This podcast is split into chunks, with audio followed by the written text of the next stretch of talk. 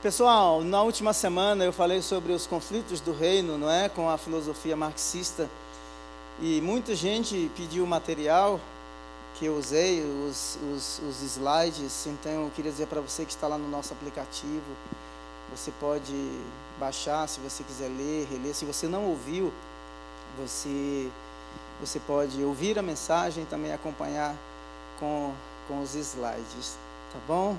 Sobre a conferência missionária, o pastor Tarcísio já mencionou aqui. Nós teremos na sexta, no sábado pela manhã, sábado à noite às 19, domingo nos quatro cultos.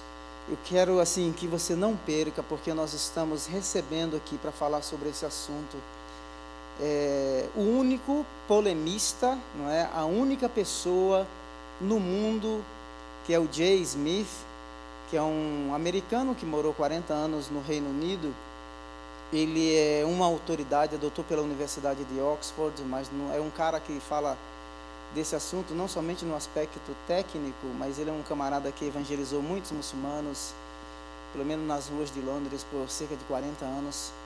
E teremos também o San Solomon. O San Solomon é um ex-muçulmano formado em, em, do, com doutorado na lei islâmica então nós vamos ter duas percepções sobre o Islã, uma de um ex-muçulmano e outra de um missionário.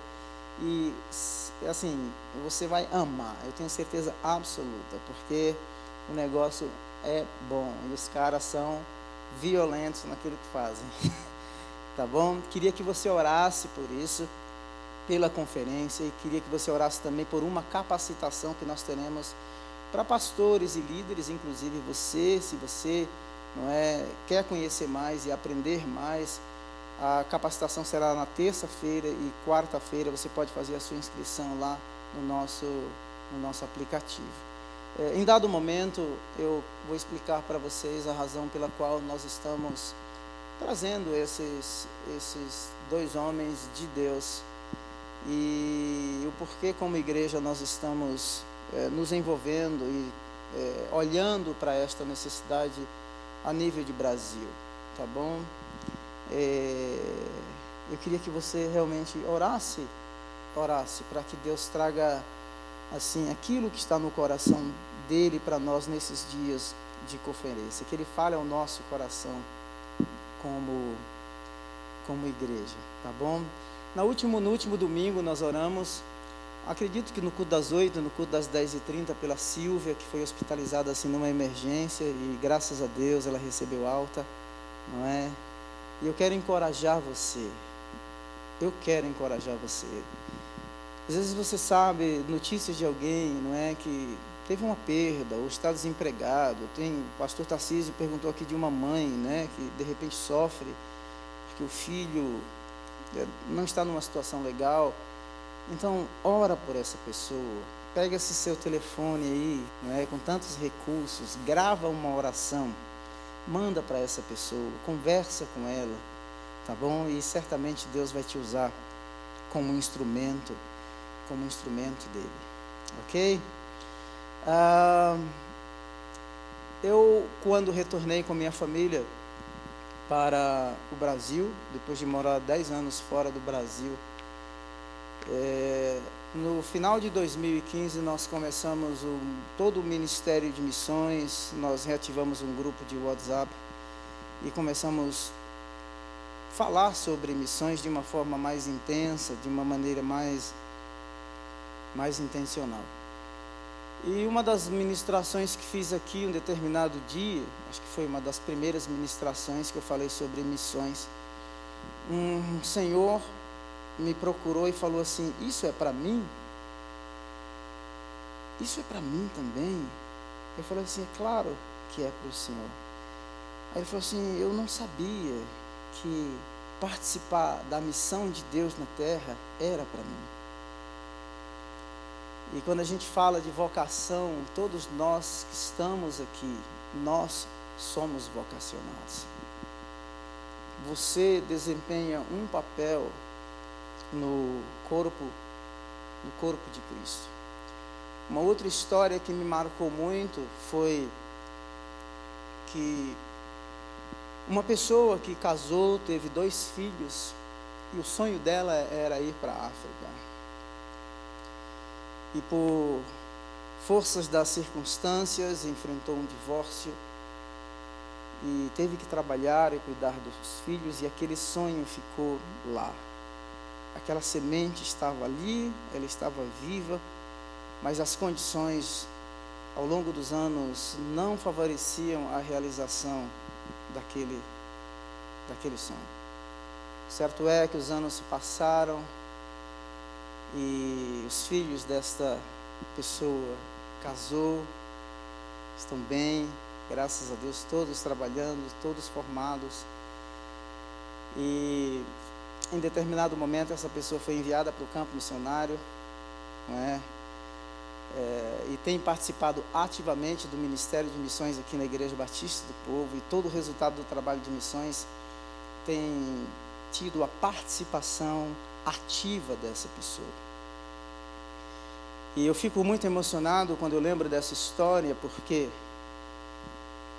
porque uma, um, um incidente de percurso de repente deixou aquela semente ali. Pode ser que a própria pessoa tivesse até esquecido, não é? Mas Deus não esqueceu. Um dos sonhos dessa pessoa era conhecer uma igreja muito famosa no Canadá, que tem uma história de missões no mundo inteiro, que é a igreja do Oswald Smith. E há cerca de um ano e meio, dois, uns dois anos, dois anos e meio atrás, essa pessoa também teve o privilégio de conhecer essa igreja. Estou dizendo isso porque a semente que Deus planta no nosso coração, em dado momento, ela irá germinar. Porque fiel é aquele que nos, nos chama. Quando pode colocar o meu slide, é o único slide que eu tenho que eu quero mostrar para vocês. Geralmente quando a gente pensa sobre chamado, sobre vocação, talvez o olhar de você que está sentado nesse banco seja e quando ouve essa palavra, seja restrito somente àquele que prega, ou aquele que louva, ou aquele, aquele e aquelas que servem. Mas quando nós decidimos repensar o ministério de missões aqui na Igreja Batista do Povo, nós decidimos olhar para você de maneira diferente. O Billy Graham disse que o poder para mudar o mundo está sentado no banco das igrejas. E decidimos refazer a visão do Ministério de Missões, pensando em fomentar a expansão do reino de Deus, acolhendo as pessoas, reconhecendo suas vocações e enviando-as para lugares estratégicos. Eu queria dizer para você que nós temos uma intencionalidade com a sua vida. Ontem eu participei de uma plenária numa igreja em Guarulhos por cerca de duas horas. E uma das perguntas que me fizeram foi essa: mas, e aqueles que já estão com uma determinada idade? Há espaço?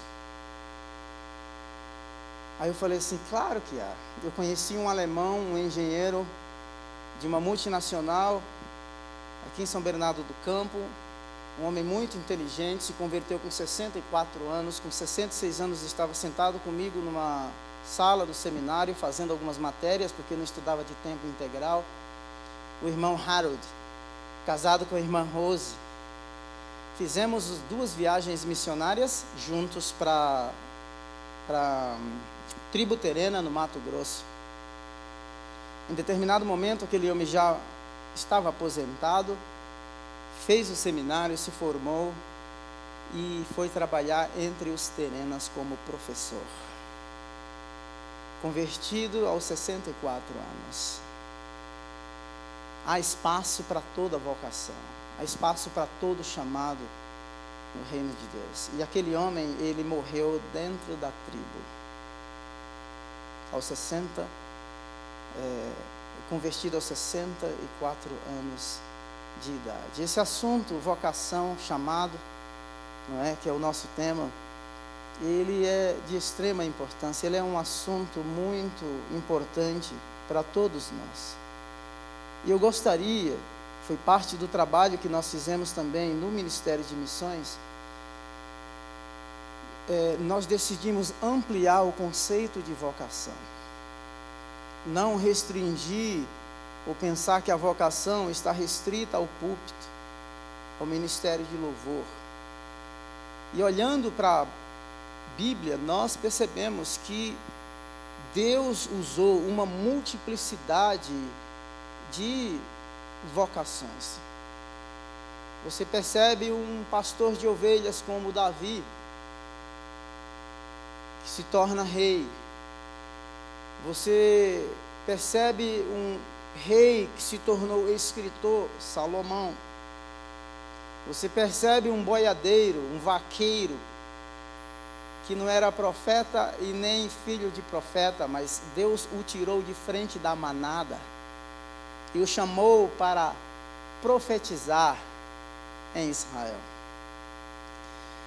Você percebe uma escrava que foi feito, uma escrava israelita que foi é, é feita escrava numa guerra, lá em 2 Reis, no capítulo 5, e ela é levada para a Síria, e sem dizer muita coisa, o Naaman está leproso, ela só diz assim: Olha, quem dera o meu Senhor conhecesse o profeta que está em Israel. É uma vocação que, por todas as questões culturais, tem exercício e prática restrita dentro da cultura, mas é uma vocação que aponta o caminho para a cura e para a restauração. Não é lindo isso?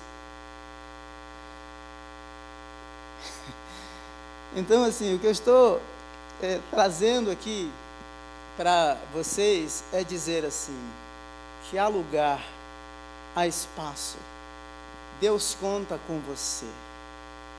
Eu gosto da passagem de Atos, capítulo 9, a partir do verso 36, que diz que havia uma discípula chamada Tabita ou Tabita, né, que era conhecida como Dorcas, uma viúva.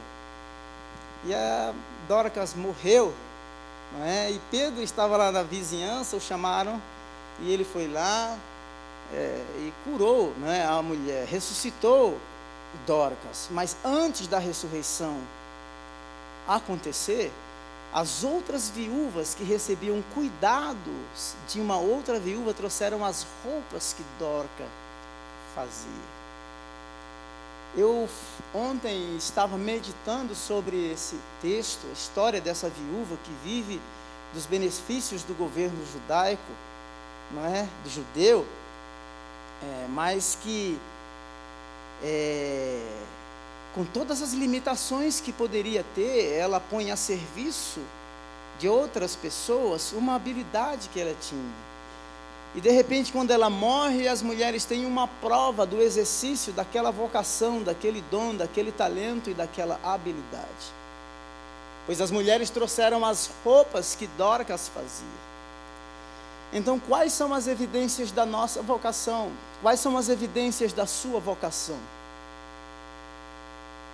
Se saíssemos de cena, quais ou qual legado ou quais os resultados da prática da nossa fé, do nosso relacionamento com Deus. Então, eu queria que pensássemos sobre este assunto. Existe um outro texto que me deixa fascinado. E é, ele é um, é texto, é um texto muito vivo. Que está em Êxodo no capítulo 31, que diz assim, a partir do verso 1, o Senhor deu a Moisés, o Senhor disse a Moisés: Eis que chamei pelo nome Bezalel, filho de Uri, filho de Ur, da tribo de Judá. Olha só, e o enchi do Espírito de Deus, de habilidade, de inteligência, de conhecimento em todo artifício para elaborar desenhos e trabalhar em ouro, prata e bronze, para lapidação de pedras de engaste, para entalho de madeira, para todo tipo de trabalho artesanal. Escolhi a Oliabe, filho de Ali Zamaque, da tribo de Dan, para trabalhar com ele. Também dei-lhe habilidades. Também dei habilidade a todos os homens hábeis para que me façam tudo o que tenho ordenado. Veja só que Deus deu habilidade para aquele artesão, o encheu do Espírito Santo para ornamentar o tabernáculo. Então, desde pescador a rei, a boiadeiro, a escrava, a artesão, há espaço para todos. As vocações são dadas para promover a glória de Deus na face da terra. As vocações são dadas para trabalharem de forma para trabalhar de forma individual, porque a vocação é individual, mas o resultado dela aparecerá na comunidade, ela é coletiva. Veja só que Bezalel não trabalhava sozinho. Deus chamou um parceiro e lhe deu um parceiro e outras pessoas para trabalharem em, em comunidade. Quando lemos o texto de Atos, no capítulo 20, a partir do verso 18, Paulo está se despedindo da igreja em Éfeso. E essa, esse texto, essa passagem é uma passagem muito forte. Muito forte. O texto diz assim, a partir de, do verso 18, Atos capítulo 20. E quando chegaram, Paulo disse: Vocês sabem como me conduzi entre vocês em todo o tempo, desde o primeiro dia em que entrei na província da Ásia, servindo o Senhor com toda a humildade, com lágrimas e com as provações que me sobrevieram pelas ciladas dos judeus. Vocês, verso 20, vocês sabem que jamais deixei de anunciar o que fosse proveitoso e de ensinar isso publicamente e também de casa em casa. Essa palavra chamado, vocação, ela aparece cerca de 150 vezes no Novo Testamento. E é uma convocação, alguém que está sendo alistado, convocado para um serviço. A nossa vocação nasceu em Deus. Deus é o Pai das vocações. Pode ser que a gente não tenha essa compreensão. Às vezes nós queremos entender tudo. O que não sabemos o que fazer direito, ou quais, as direções, ou, ou, quais direções tomar, ou que formação teremos para exercer não é, tal ministério ou tal profissão.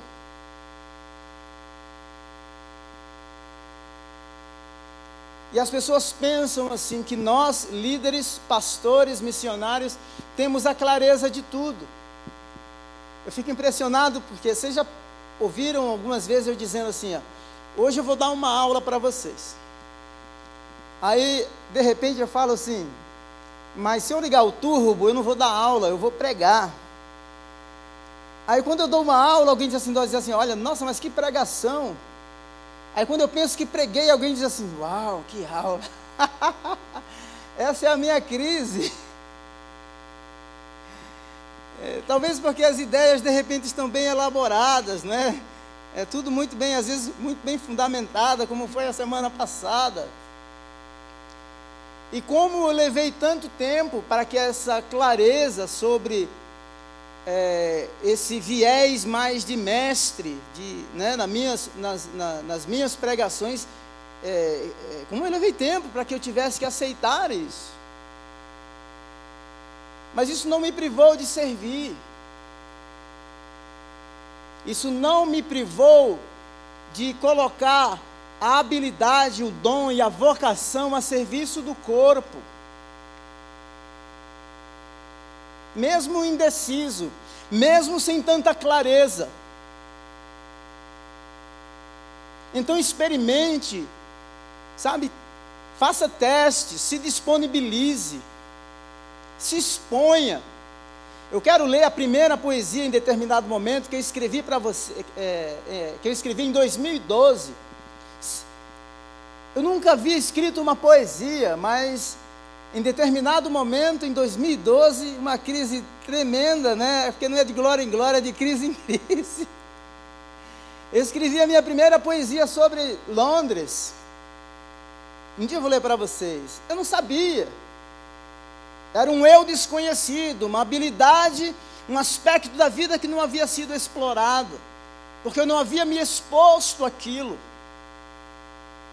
Então se disponha a servir, porque a vocação, embora é, em 1 Coríntios, no capítulo 12, ela tem um cunho muito individual, muito pessoal, porque foi Deus que te chamou.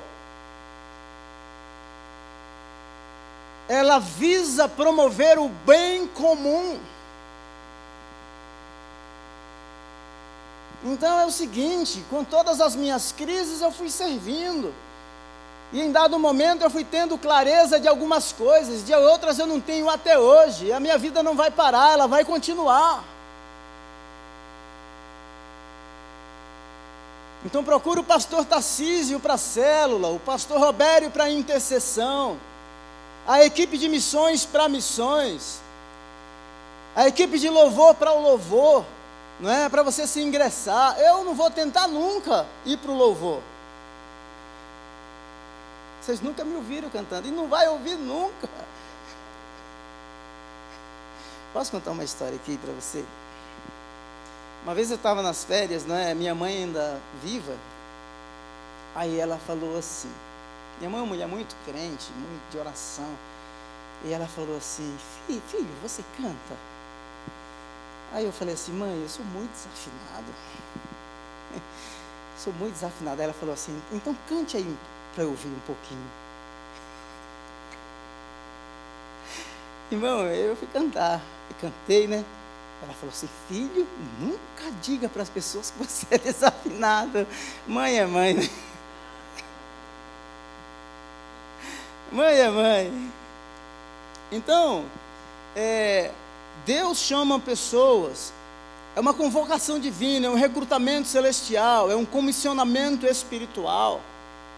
A nossa vocação, ela vai transcender esse mundo, ela vai além deste mundo físico, daquilo que é passageiro. Os resultados dela entrarão por toda a eternidade. O doutor Russell Shedd disse eloquentemente que a vocação do cristão é o plano de Deus, é o plano que Deus tem para a sua vida. Deus tem um plano singular para a sua vida. Você é único, você é única.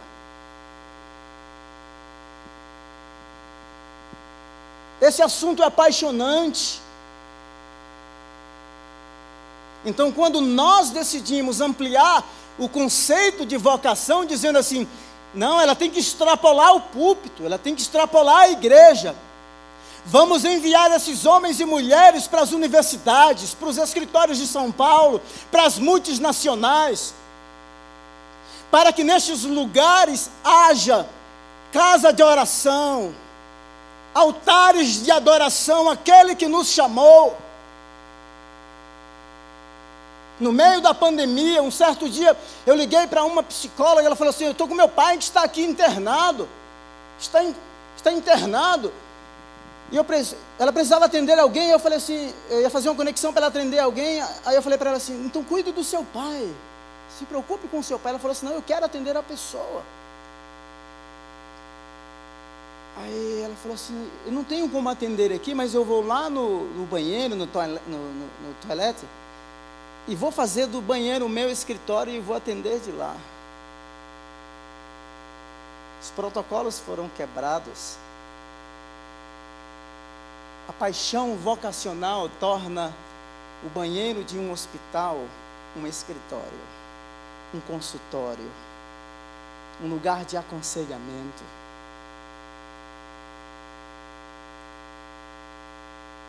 Então, pode ter ser que você tenha descoberto a sua vocação, mas que ela até hoje esteja restrita a você. mas Deus nos chamou com um propósito. O Paulo diz assim: Vocês sabem como eu vivi desde o dia que cheguei entre vocês.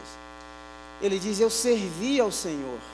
Ele serve a Deus servindo as pessoas. Ele serve a Deus servindo o corpo.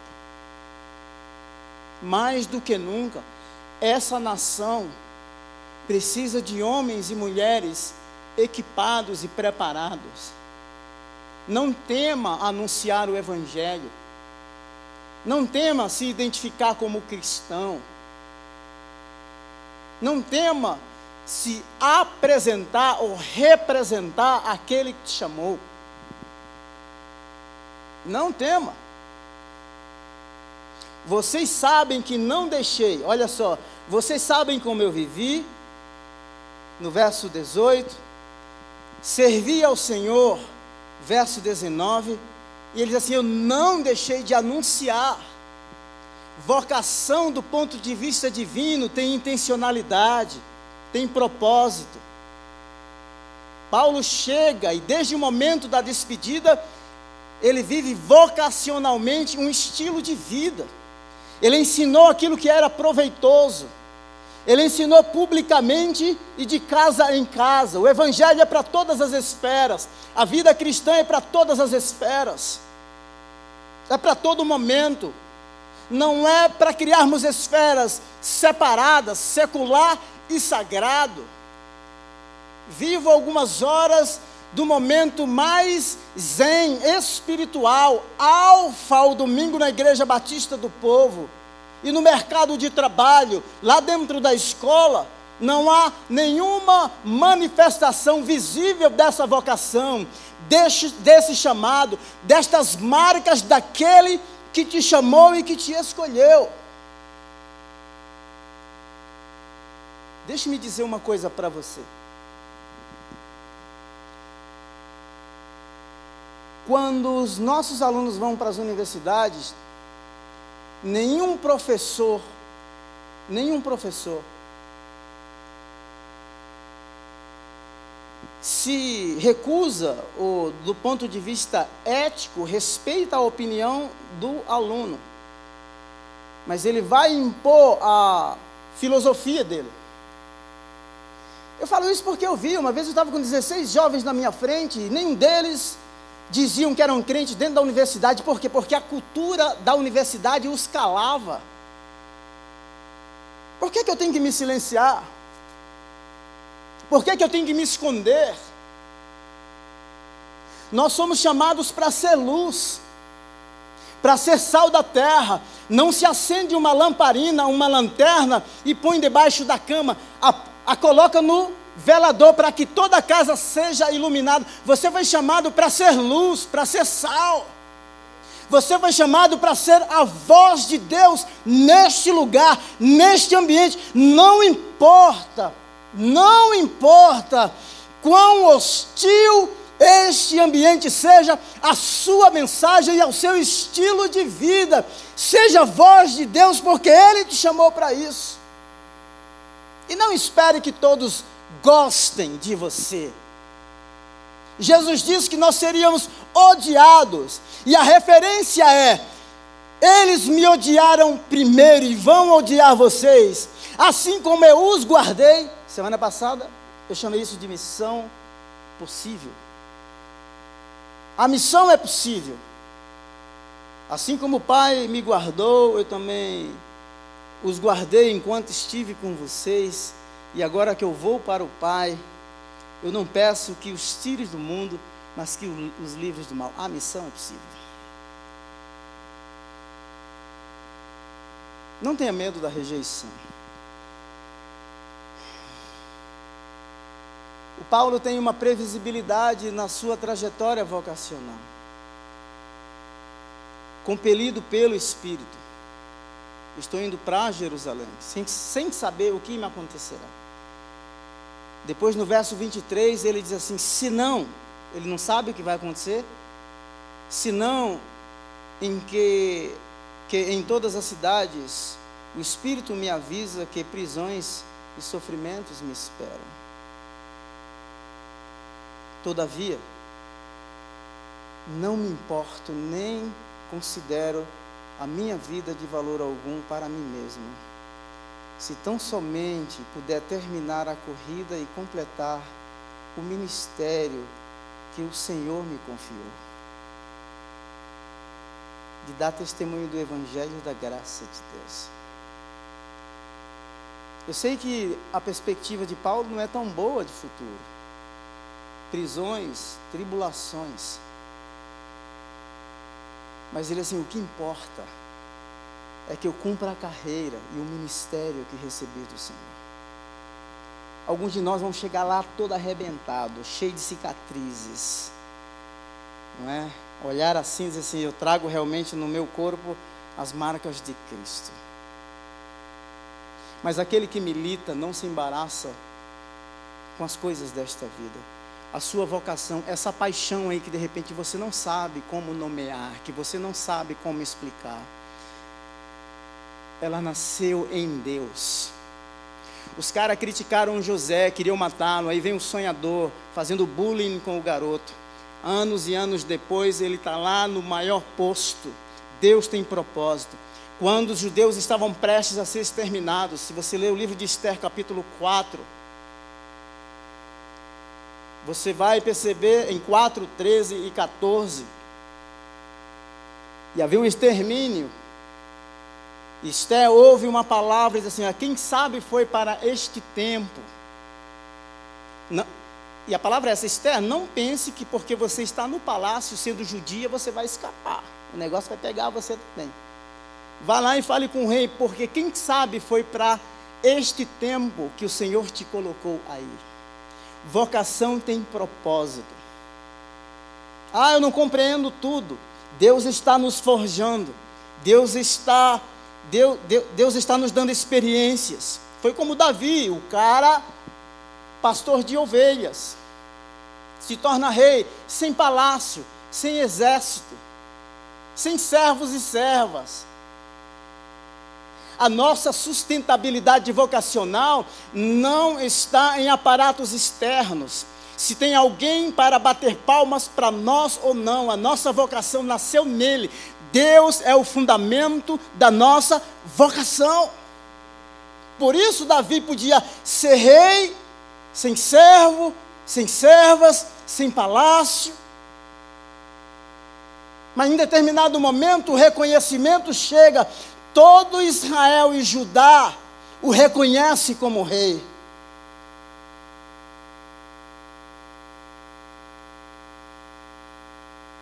Não me importo. Em nada eu tenho a minha vida por preciosa. Contanto que eu cumpra a carreira e o ministério que recebi do Senhor. Jesus disse assim: Olha, a minha comida é fazer a vontade daquele que me chamou e realizar a sua obra. Paulo, em Filipenses capítulo 1, ele diz assim: Olha, o meu desejo é partir e estar com o Senhor. Mas se eu vou ficar com vocês aqui e vai dar algum fruto, eu prefiro ficar com vocês. Sinta-se acolhido, acolhida. Deus tem um propósito singular para você. Não espere grandes resultados, no sentido de que você, de repente, se acha assim tão insignificante. O maior resultado de tudo isso é você mesmo, é a sua obediência, é a sua disposição e a sua disponibilidade em responder ao chamado do Mestre. Sabe uma cena que eu acho linda? É quando Samuel, aquele garotinho, adolescente, lá em 1 Samuel capítulo 1, 2 e 3, Deus o chama tantas vezes e ele confunde a voz de Deus com a voz dos homens. E no capítulo 3, no capítulo 3 vai dizer assim que a voz que, que a voz de Deus está tão alinhada aos ouvidos de Samuel que todas as palavras que eles proferem naquela época, é, nenhuma das palavras caem por terra. Eu prefiro assim. Eu prefiro o crescimento, eu prefiro o rumo à maturidade, eu prefiro confundir a voz de Deus com a voz dos homens. Eu prefiro que a minha vida entre num processo de maturidade, de alinhamento dentro desta vocação do que a estagnação. Amém? Estão assustados? Um, o meu tempo já foi. Mas eu quero ler uma frase para você de um cara chamado Henry Nowen. Nowen diz assim: ele chama isso de dor previsível. Você tem uma dor que você não consegue prever, você não consegue explicar. Ele diz assim: há uma dor no seu coração, uma dor que realmente pertence a você. Você sabe que você não pode evitá-la, você não pode ignorá-la, você não pode reprimi-la. Esta dor lhe mostra como é viver em solidariedade com a frágil raça humana. Existe uma dor que é intransferível. Existe uma dor que é sua. Existe um chamado pessoal, uma vocação individual. Existe uma marca que Deus colocou. E quando eu lembro da história da senhora que eu te falei, que por causa de um incidente de percurso, um divórcio com dois filhos, cuida dos filhos, processo de atender o campo e de responder esse chamado, é, ele, ele vem depois, mas Deus não se esqueceu. De repente ela ela jamais pensasse que aquilo iria um dia acontecer. Mas Deus sabia que iria acontecer. Quando Neemias está trabalhando no palácio do rei, que ele pergunta como está a cidade de Jerusalém. E o relatório é: olha, a cidade está destruída, as portas estão queimadas pelo fogo. O Neemias senta e chora ele lamenta. Deus encontrou aquele coração. A dor do coração de Deus pela cidade de Jerusalém encontrou abrigo no coração de Neemias. Há uma dor que é sua, ela é intransferível. Me perdoe, você não vai conseguir evitá-la nunca. Porque essa é a maior prova de que o Deus invisível se tornará visível através desta demonstração de solidariedade sua para com a raça humana. E Neemias chorou e ele vai para Jerusalém. Ele faz todo o diagnóstico como está a cidade. E ele começa a trabalhar para reconstruir. Ao longo da nossa jornada, por isso precisamos ter as nossas bases muito bem claras e definidas. Todo vocacionado enfrenta o que eu chamo de trocas banais. Jesus foi trocado por 30 moedas de prata. O apóstolo Paulo, em 2 Timóteo, no capítulo 4, ele diz assim: Olha, todos me abandonaram, Demas me abandonou, Alexandre o latoeiro. No dia do meu julgamento, não tinha ninguém lá comigo. trocas banais. Um dos maiores avivalistas do século XVIII, conhecido como Jonathan Edwards, quando ele foi apresentado para se tornar pastor de uma igreja, tinham cerca de 240, 242 pessoas, 230 pessoas o rejei, é, rejeitaram. E aí?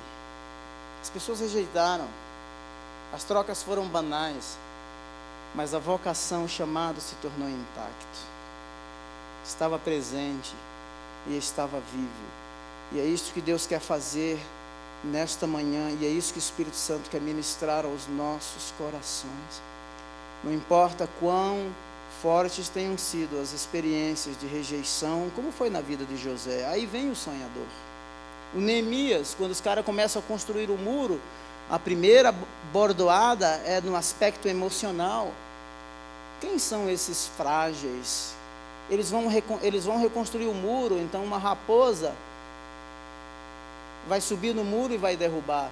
A palavra em português não traduz direito, mas a palavra inglesa que aparece como fracos é feeble. A palavra feeble significa frágil emocionalmente. Não importa quão frágil você seja emocionalmente, o poder daquele que te chamou se aperfeiçoa em todas as tuas fraquezas. Então que a gente lembre sempre de quem éramos e de que ele nos chamou coisas que não são para confundir as que são. Deus é irônico em muitas vezes. Amém? Vamos orar, porque meu tempo já foi. Eu vou pedir que você se coloque em pé.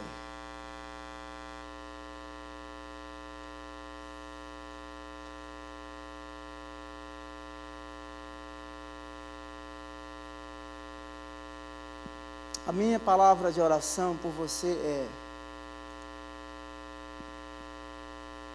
eu queria que nós trouxéssemos diante do Senhor todo o desprezo vocacional que um dia você experimentou. Amém? Ah, você é um empresário, mas você não tem essa capacidade, de repente você vai naufragar. Ou você tentou tantas coisas e as pessoas disseram assim: não, não há mais sucesso para você. Há a esperança porque Deus está vivo, porque você está aqui. O cenário pode ser diferente. Apresenta essa situação agora diante dele. Talvez você tenha medo.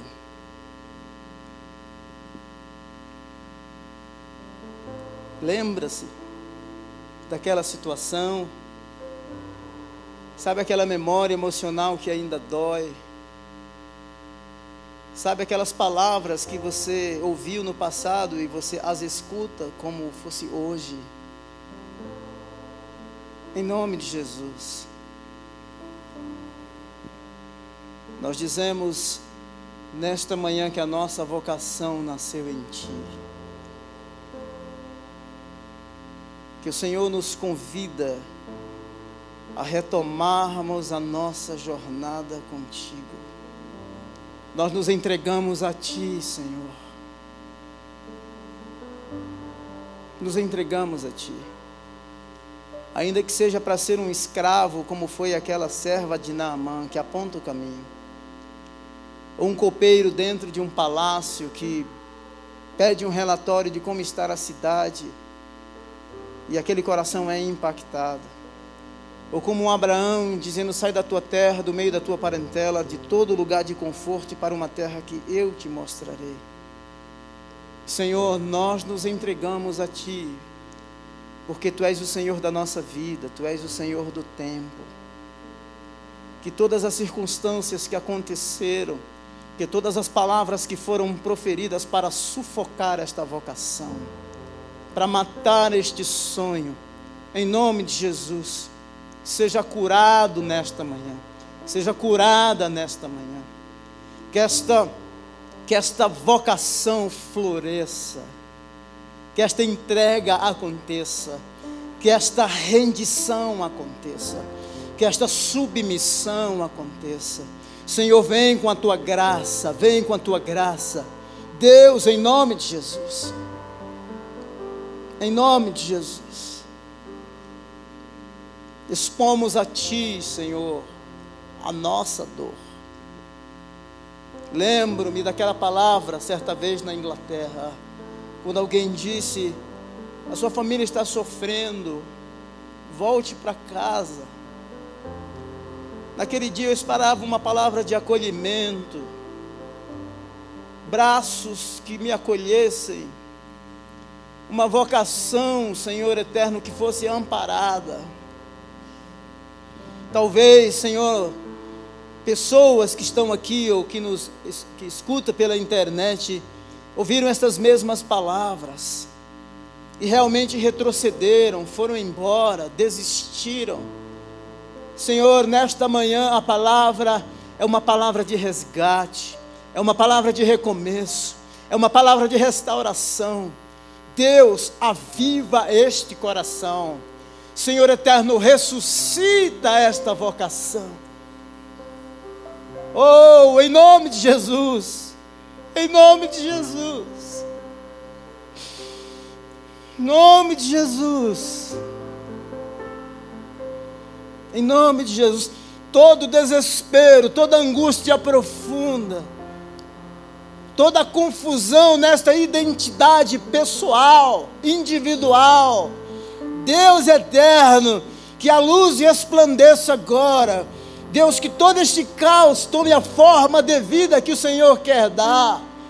Deus, em nome de Jesus, que toda rebeldia, Deus, por causa das perdas, em nome de Jesus, saia, seja extinta. Senhor eterno, e eu oro por reconciliação, por entrega, Senhor eterno, que esta pessoa volte a sonhar novamente, em nome de Jesus. Em nome de Jesus. Nós dizemos nesta manhã que nós somos somos do Senhor. Você pode dizer que você pertence a ele? Pertencemos a ti, somos ovelhas do teu pastoreio. Não foram vocês que escolheram a mim, Jesus disse: Mas fui eu que escolhi vocês. Tu és meu, tu és minha, disse o Senhor Jesus. Louvado seja o nome dele para sempre. Amém? Você pode aplaudir ao Senhor? Glória a Deus. Deus te abençoe, viu? Tenha uma semana abençoada cheia da graça, do cuidado, da proteção e da provisão do Senhor. Boa semana.